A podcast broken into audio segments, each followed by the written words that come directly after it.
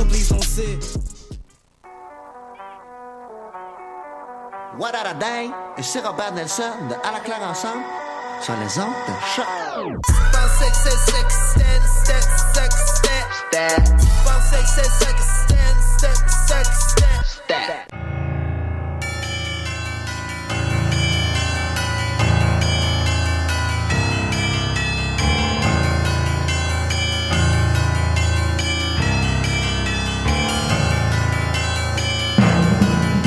Bonsoir, vous êtes bien sur Choc, c'est le tome 22, chapitre 270 de Mission Encre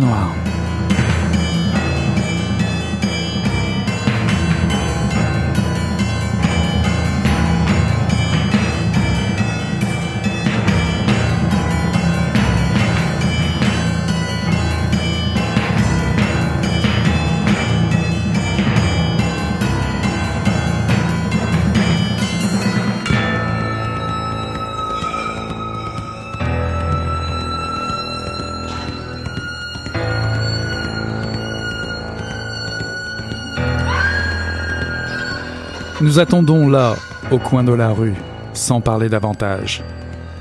Nous écoutons la moto se rapprocher.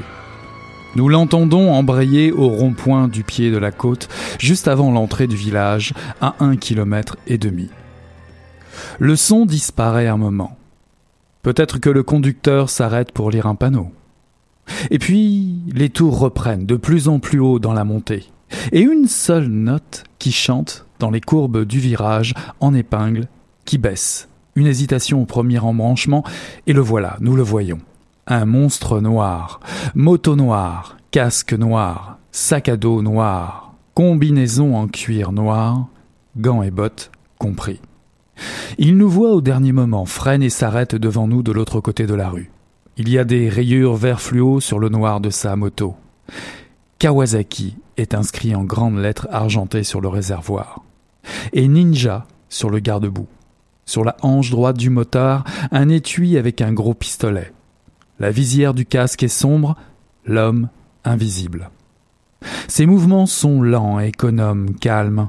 Il tend la main pour couper le moteur qui n'aimait plus qu'un cliquetis de métal qui refroidit.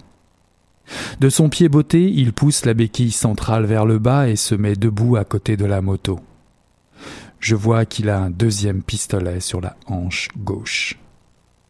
Il retire ses gants, les pose sur le réservoir et détache la bride du casque sous le menton. Des deux mains, il enlève d'un geste fluide. D'une secousse, il libère ses longs cheveux noirs, pose le casque et s'avance vers nous avec la démarche d'un prédateur, indifférent et assuré. Il ôte ses lunettes noires, révèle des yeux hypnotiques, délavés, d'un gris changeant comme un caméléon, tantôt presque vert, tantôt vaguement bleu, contrastant fortement avec sa peau foncée. Il s'arrête devant Père et lui tend la main. Domingo, dit-il d'une voix grave, déshérité, ajoute-t-il, et ses yeux se plissent en une esquisse de sourire. Bonsoir à toutes, bonsoir à tous. Je vous souhaite une excellente année 2018, une année de référence déjà en matière de tempête de neige, si vous me suivez. Une année qui débute à Mission Encre Noire avec un incontournable.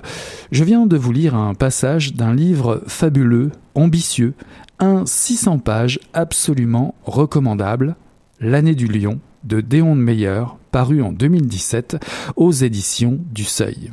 Déon Meyer, originaire d'Afrique du Sud, est l'auteur de plusieurs romans à succès et traduit dans une trentaine de langues. Nous en avons présenté quelques-uns déjà ici de ses livres comme Cobra ou Envrille plus récemment. Il est à noter que l'auteur vit toujours à Stellenbosch, près du Cap, en Afrique du Sud. Écrit en afrikaans et en anglais, le roman traduit par Catherine Dutoit et Marie-Caroline Aubert, cette dernière, directrice de la collection Seuil policier, a déjà traduit Donald Westlake et Ruth Randall. Ce roman se situe dans cette région mystérieuse du monde entre le désert du Karoo et le fleuve Orange. l'Afrique du Sud.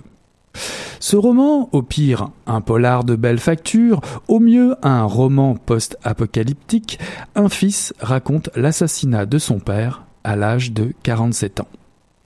Mort pendant l'année du lion. Ces mémoires sont ce qu'il nous reste dans ce passé d'un futur proche. Mais ça, dans le livre. Vous me suivez toujours? L'année du lion fait partie d'un calendrier complètement inventé, inspiré des Chinois, qui eux suivaient un cycle, celui du zodiaque. Ici, aucun cycle particulier pour cette année du lion, seulement le souvenir de ce qu'il s'est passé après la fièvre. Cette fièvre a été une épidémie tsunami, rapide et mortelle. Elle a décimé 95% de la population mondiale en quelques mois seulement. 5% de la population de la Terre uniquement ont possédé les gènes capables de résister au virus, même si, moins que ça encore, ont survécu. La catastrophe a provoqué bon nombre de dégâts collatéraux sur la plupart des sites industriels de la planète, explosions, incendies, pollution chimique, radiation nucléaire, hépatite et choléra. Chez les humains, la cupidité et la peur, la criminalité et l'incompréhension règnent. Les plus faibles et désespérés se suicident, les grandes villes se désertifient. C'est l'année du chien. Nicolas, le narrateur, et William Storm, son père, ont survécu, eux. Ils s'égarent en camion sur des territoires dangereux, envahis par des hordes de chiens errants, agressifs, affamés, retournés à l'état de nature. Nicolas n'a alors que 13 ans. Son père veut rassembler les rescapés au fur et à mesure pour former une nouvelle communauté humaine. Les premiers seront un mystérieux tireur d'élite, un pilote de Cessna et une ancienne golfeuse professionnelle qui a recueilli une quinzaine d'orphelins. Plus tard, une colonie de 260 personnes les rejoint. Ce n'est que le début. Ils seront des centaines à recréer une société, à réinventer un monde qu'ils voudraient plus juste, moins dépensier et moins consommateur. Un monde plus égalitaire, une démocratie multiraciale qui se nommerait Amanzi, qui veut dire eau en zoulou. Mais est-ce possible? Pas si facile. La contrée est aride, malgré le barrage proche de Vanderklof, voisin d'une centrale électrique. Tout est à refaire dans ce monde de l'après-fièvre. École, élevage, biocarburant, rédaction d'une nouvelle constitution, des élections et la formation d'un commando pour défendre la cité. Car oui, oui, les pillards et le crime organisé existent bien. Les fameux KTM, un gang de motards baptisés selon la marque de leur moto, impitoyable et sanguinaire. Les luttes intestines, les meurtres, la violence, la convoitise des hommes de pouvoir font partie des défis à relever pour la jeune colonie. On cite euh, Mad Max ou La route de Cormac McCarthy pour parler de ce livre. Vous y retrouverez ses énergies et bien plus encore. Les récits sont multiples et vous donnent à réfléchir selon plusieurs angles d'approche, ce qui donne beaucoup de perspectives dans un livre qui n'en manque pas. Les paysages sont grandioses, la, la lecture y est dynamique et haletante, c'est un polar avant tout. Et au-delà de tout ça, vous vous donnez la chance de vivre l'expérience d'un monde d'après, un monde à part, un monde qui se voudrait différent. Les humains feront-ils les mêmes erreurs? Ce projet énorme est une réussite de l'année, un roman qui s'achève par un commencement, on pourrait très bien imaginer commencer par la fin finalement, et qui rappelle que le mot fièvre vient du mot indien Jvarati, qui signifie il rayonne. L'année du lion, pardon, fait partie de ces livres que vous croiserez forcément un jour sur votre chemin de lecture. On appelle ça un classique. L'année du lion de Deon Meyer, paru en 2017 aux éditions du Seuil.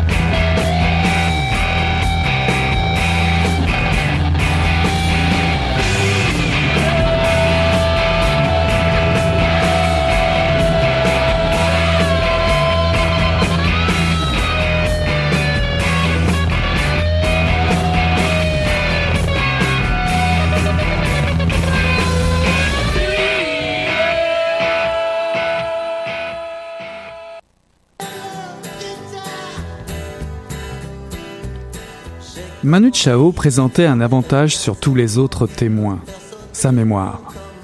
Elle semblait intacte, sans fin. Le moindre détail, le moindre visage, Manu se le rappelait.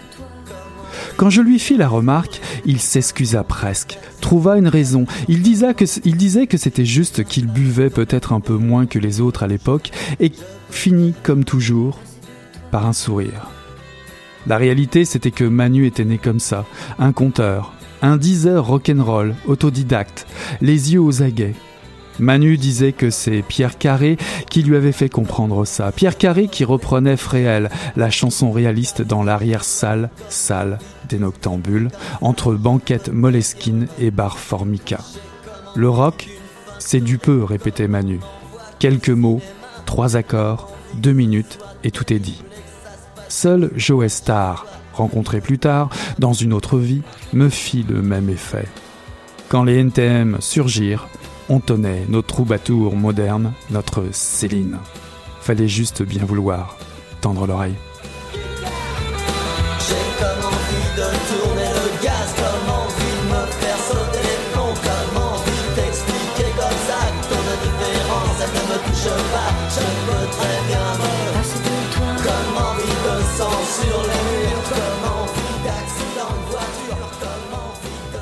Ceci est un extrait de New Moon, Café de nuit joyeux de David Dufresne, paru en 2017 aux éditions du Seuil. Et si Montréal nous était compté? Si des salles de concert telles la Sala Rossa ou le Metropolis nous révélaient une autre réalité de l'histoire de la ville, du quartier du Myland par exemple.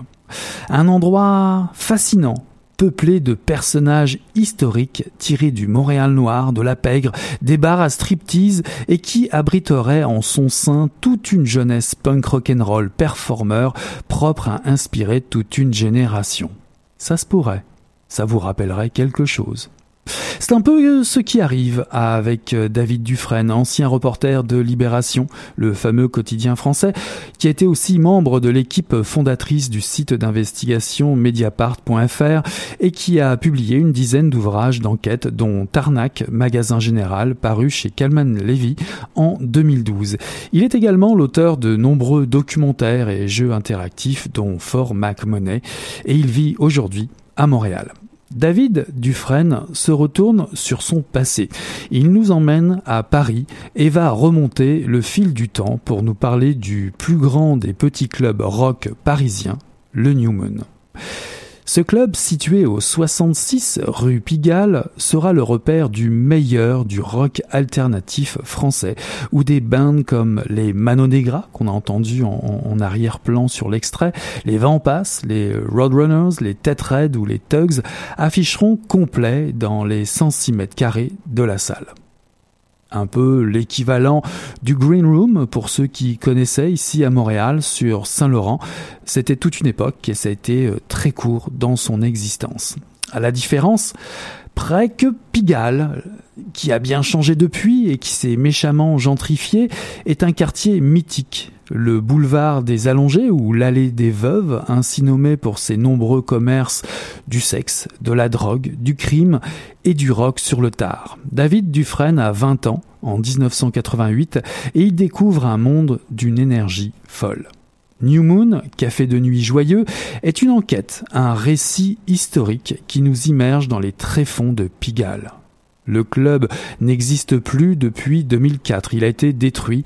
Il partage ainsi le destin d'autres clubs célèbres comme le CBGB à New York, pour ne pas le citer. Sauf que le New Moon, anciennement la feuille de vigne, qui est ouvert en 1896, puis appelé le Monico, le Sphinx, le Bricktops ou le James Palladium.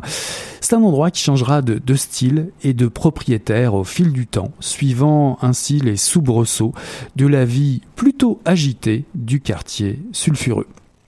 David Dufresne fait appel à de nombreux documents d'époque, des dossiers des renseignements généraux, des extraits de chansons, des photos, des publicités cocasses, des citations de journaux ou de romans, euh, comme ceux de Simenon par exemple, ou des films comme ceux de Melville ou de Woody Allen. Il fera aussi appel à des témoignages euh, poignants de personnages ayant directement vécu les années du New Moon.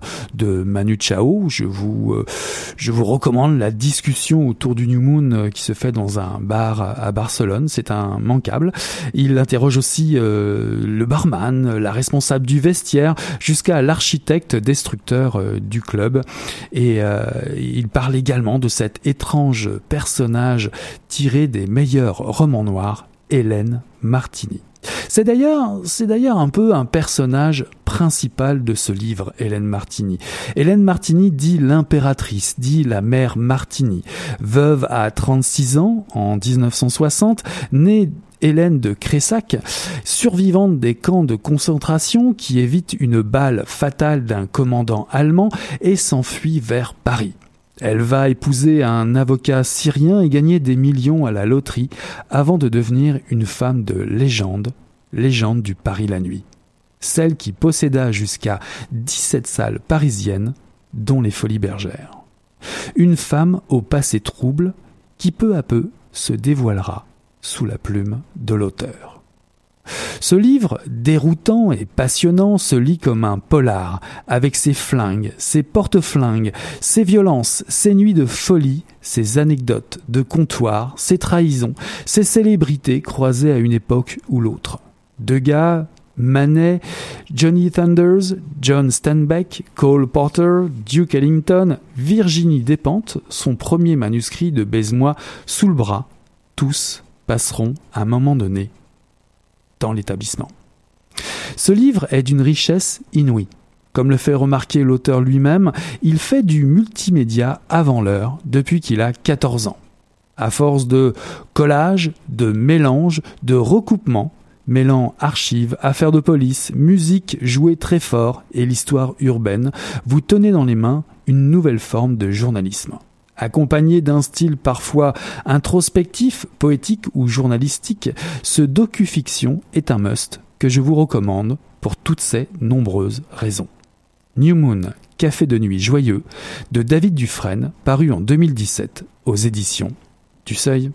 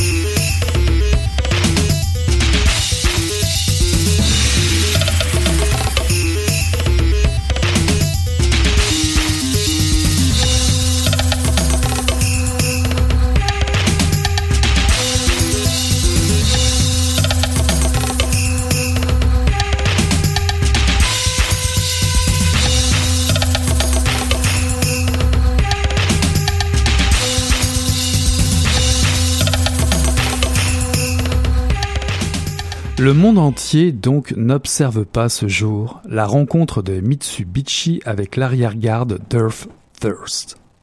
Point d'exclamation obligatoire. Nulle télévision, nulle radio, pas le moindre plumitif de presse locale du matin ou du soir, personne Rien.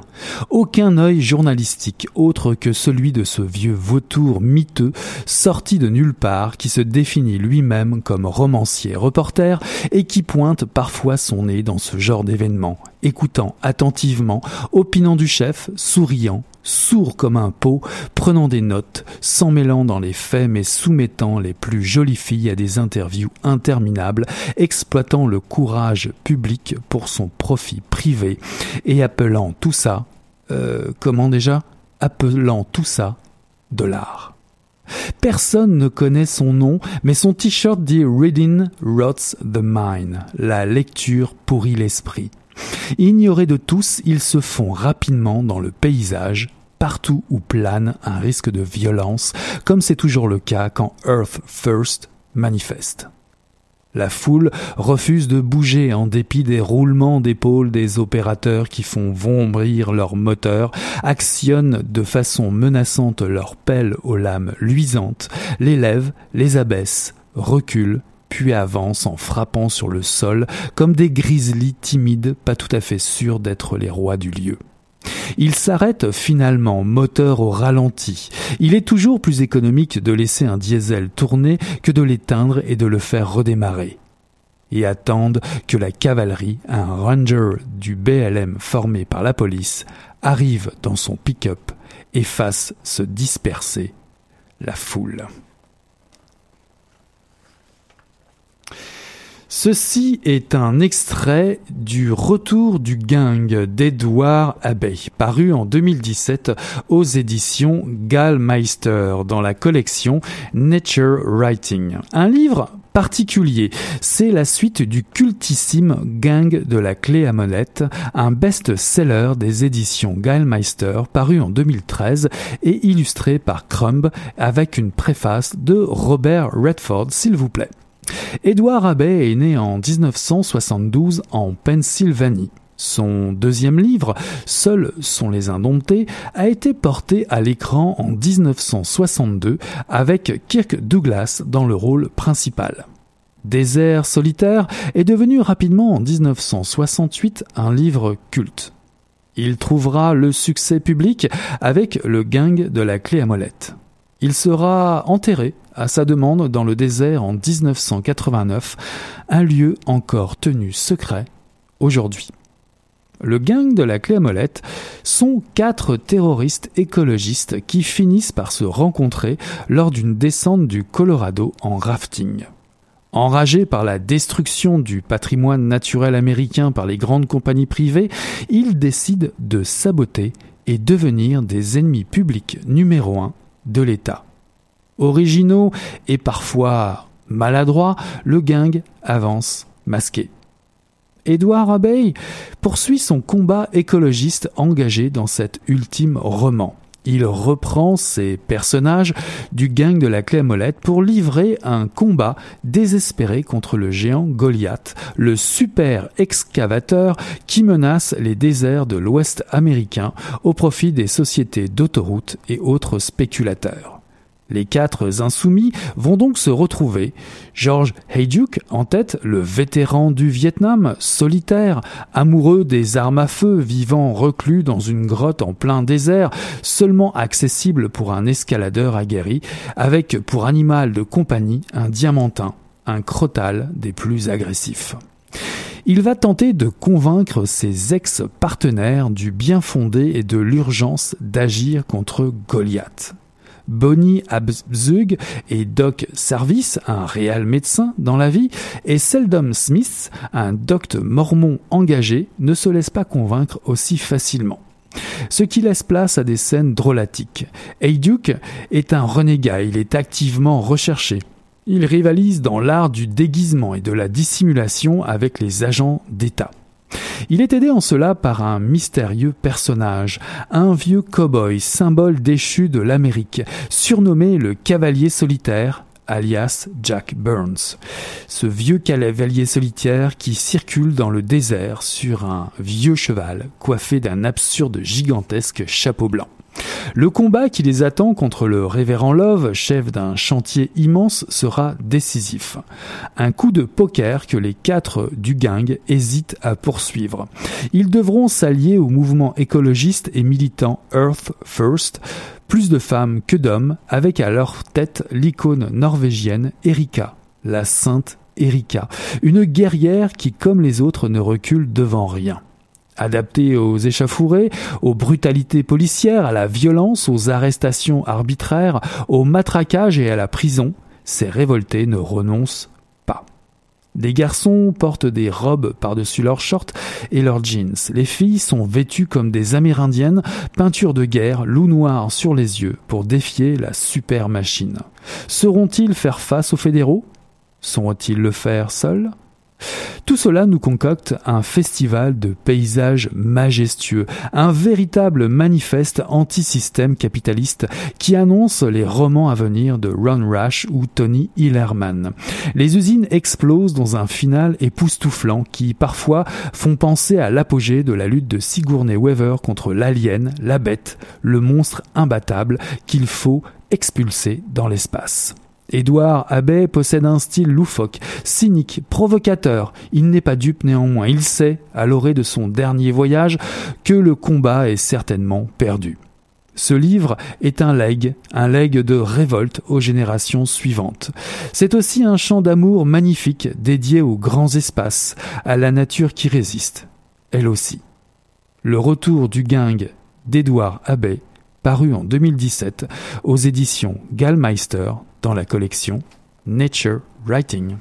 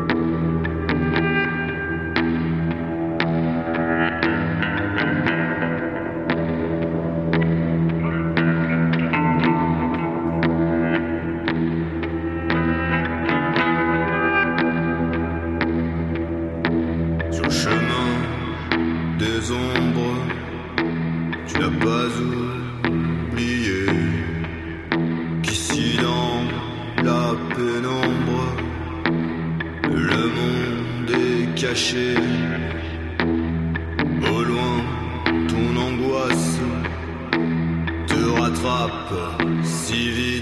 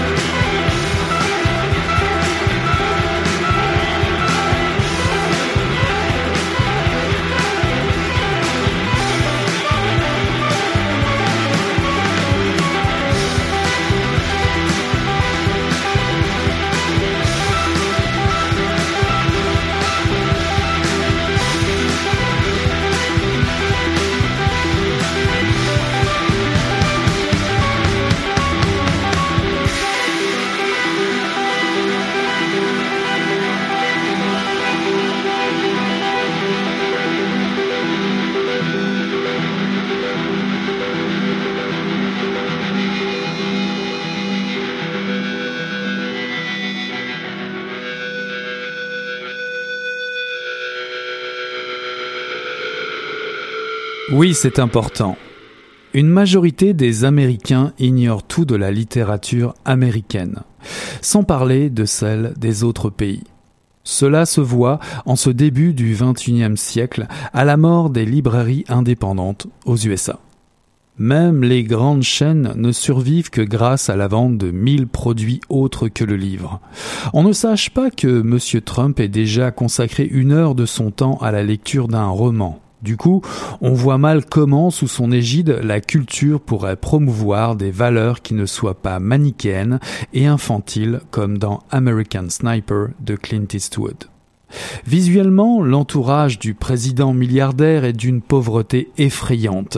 C'est un monde primitif au sens de primaire, un monde où tous les hommes sont blancs et forts, toutes les femmes blanches et belles, à condition de trouver belles les poupées Barbie, où se parle une seule langue et où règne la seule force, celle de l'argent, conjuguée à celle des armes. Au fond, il y a un mot pour cela, la jungle.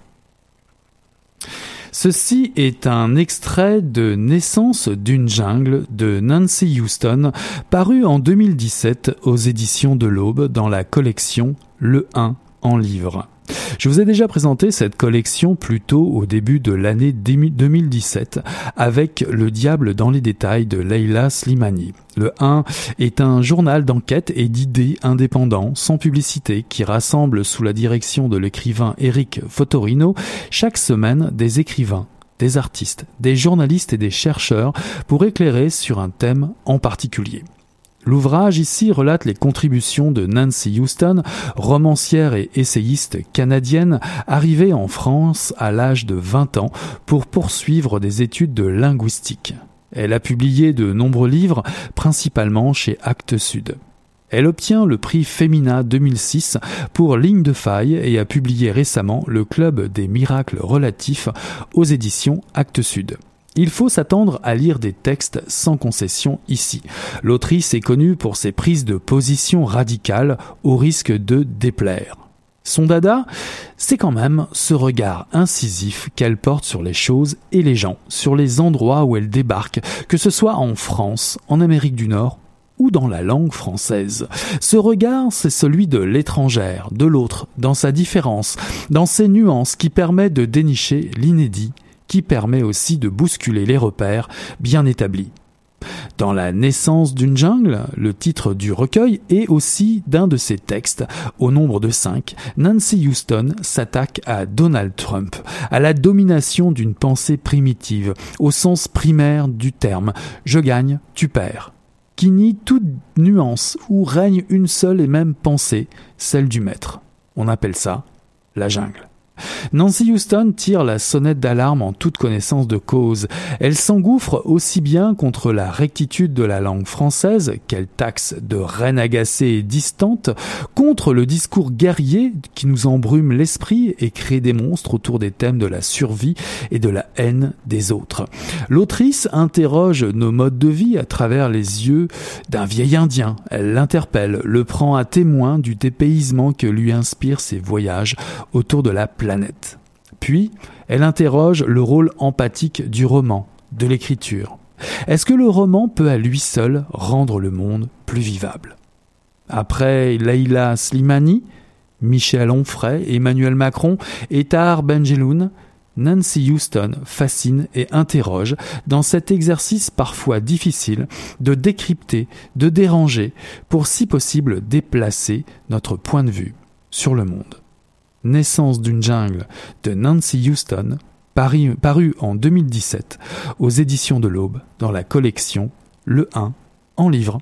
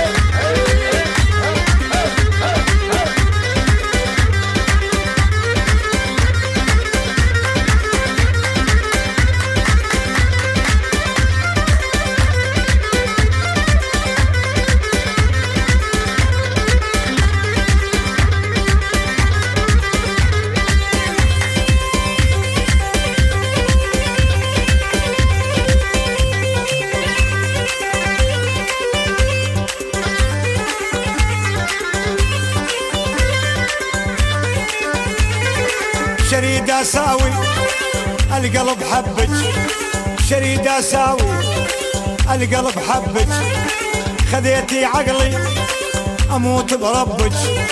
خذيتي عقلي أموت بربك. هي هي.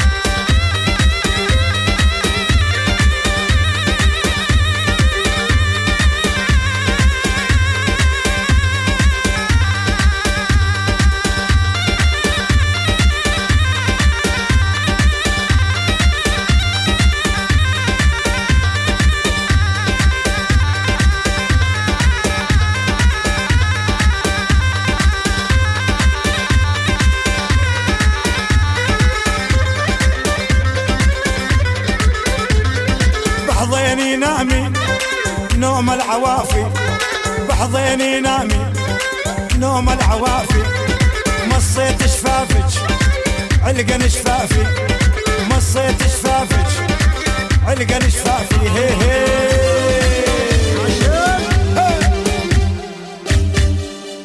Omar Suleiman, Omar Suleiman euh, pour lancer cette euh, nouvelle saison de Mission Encre Noire pour cette euh, nouvelle année 2018. Euh, bah écoutez, on va se faire un petit plaisir. Euh, pour terminer, je vous emmène, je vous emmène en Australie avec un nouveau band qui vient de Melbourne, les Slam Knackers.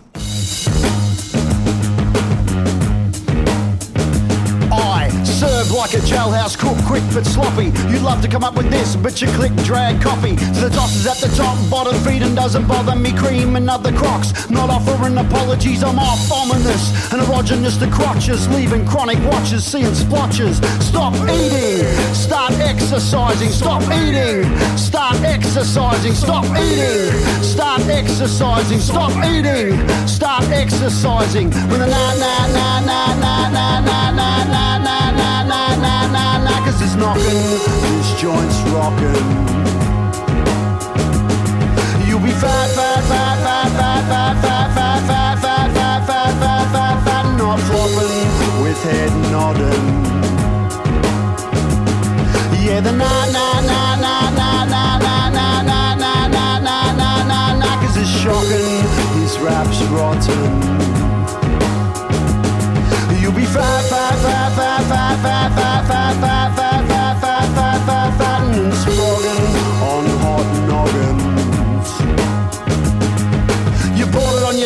should have practiced your cactus, you're flat. Scratching with a leadless pen, defenses down.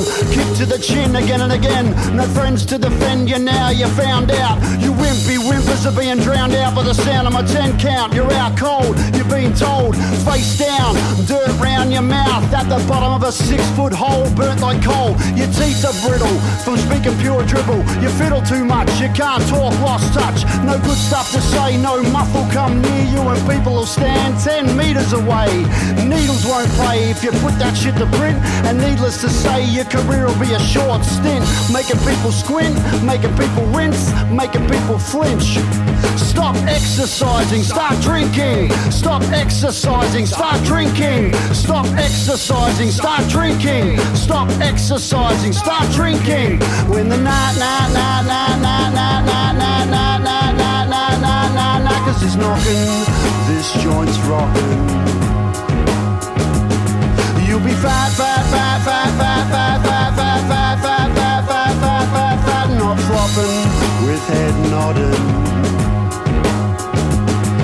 The na na na na na na na na na na na na na na na cause it's shocking, his rap's rotten.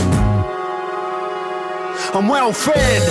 I work hard to get head. Tired all the time, could spend a lifetime in bed. That said, I play harder than Big Ted. Getting in your ears, hanging out in your head. Bouncing your brain like a basketball. Waving me one, casting a spell on you all to go and tell four friends Tell four more slab knackers is the shit. Let's fill that fuck dance floor. Move everybody, even those off themselves. My CDs grow legs and dance off the shelves, bringing smiles to dolls like Santa's elves. My banter cells don't back answer, pal. Stop drinking, stop dancing, stop drinking, stop dancing, stop drinking, stop dancing, stop drinking, start dancing. Win the night, night, night, night, night, night, night knocking. This joint's rocking. You'll be fat, fat, fat, fat, fat, fat, fat, fat, fat, fat, fat, fat, fat, fat, fat, not flopping with head nodding. Yeah, the night, night, night, night, night, night, night, night, night, night, night, night, night, night, night, cause it's shocking, his rap's rotten. You'll be fat,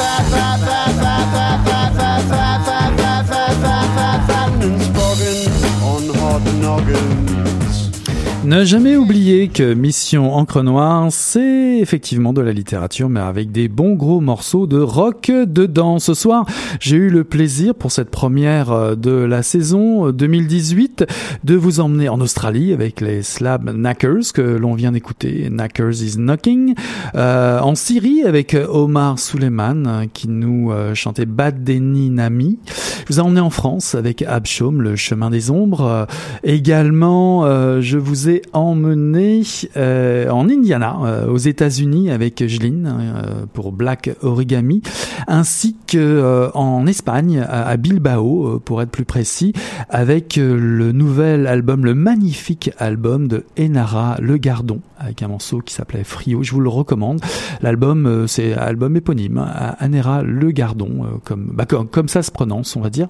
un superbe album qui est paru, me semble-t-il, au cours de l'année 2017, euh, octobre 2017. Je vous conseille d'aller voir. Allez voir donc son Bandcamp et Nara Le Gardon euh, Bandcamp. Vous aurez le plaisir d'écouter euh, tout son album. Ça évoque fortement les débuts d'une certaine PJ Harvey avec son Shinani Gig, toute de cuir vêtu. Il y a de là quelques années déjà. Côté livre, j'ai eu le plaisir de vous présenter le superbe L'année du lion Déon Meyer, paru en 2017 aux éditions euh, du Seuil. New Moon Café, euh, New Moon Café de nuit joyeux de David Dufresne, paru en 2017 aux éditions du Seuil.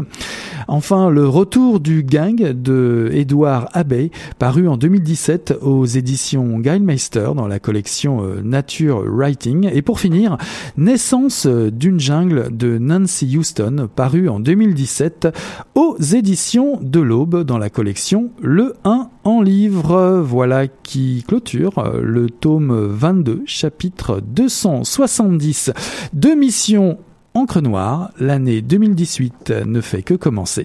C'est parti, on tourne la page et on se dit à la semaine prochaine. Salut là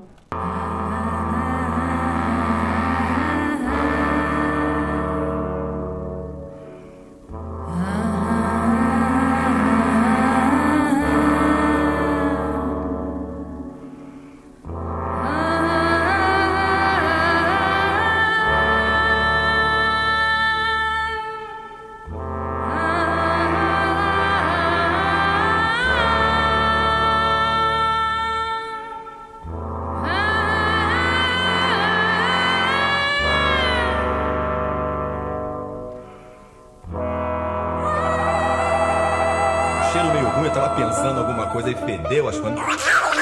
Pô, mas o negócio tava bom, bicho. O negócio tava bom, só quando ele tava tão entupido. Gostoso!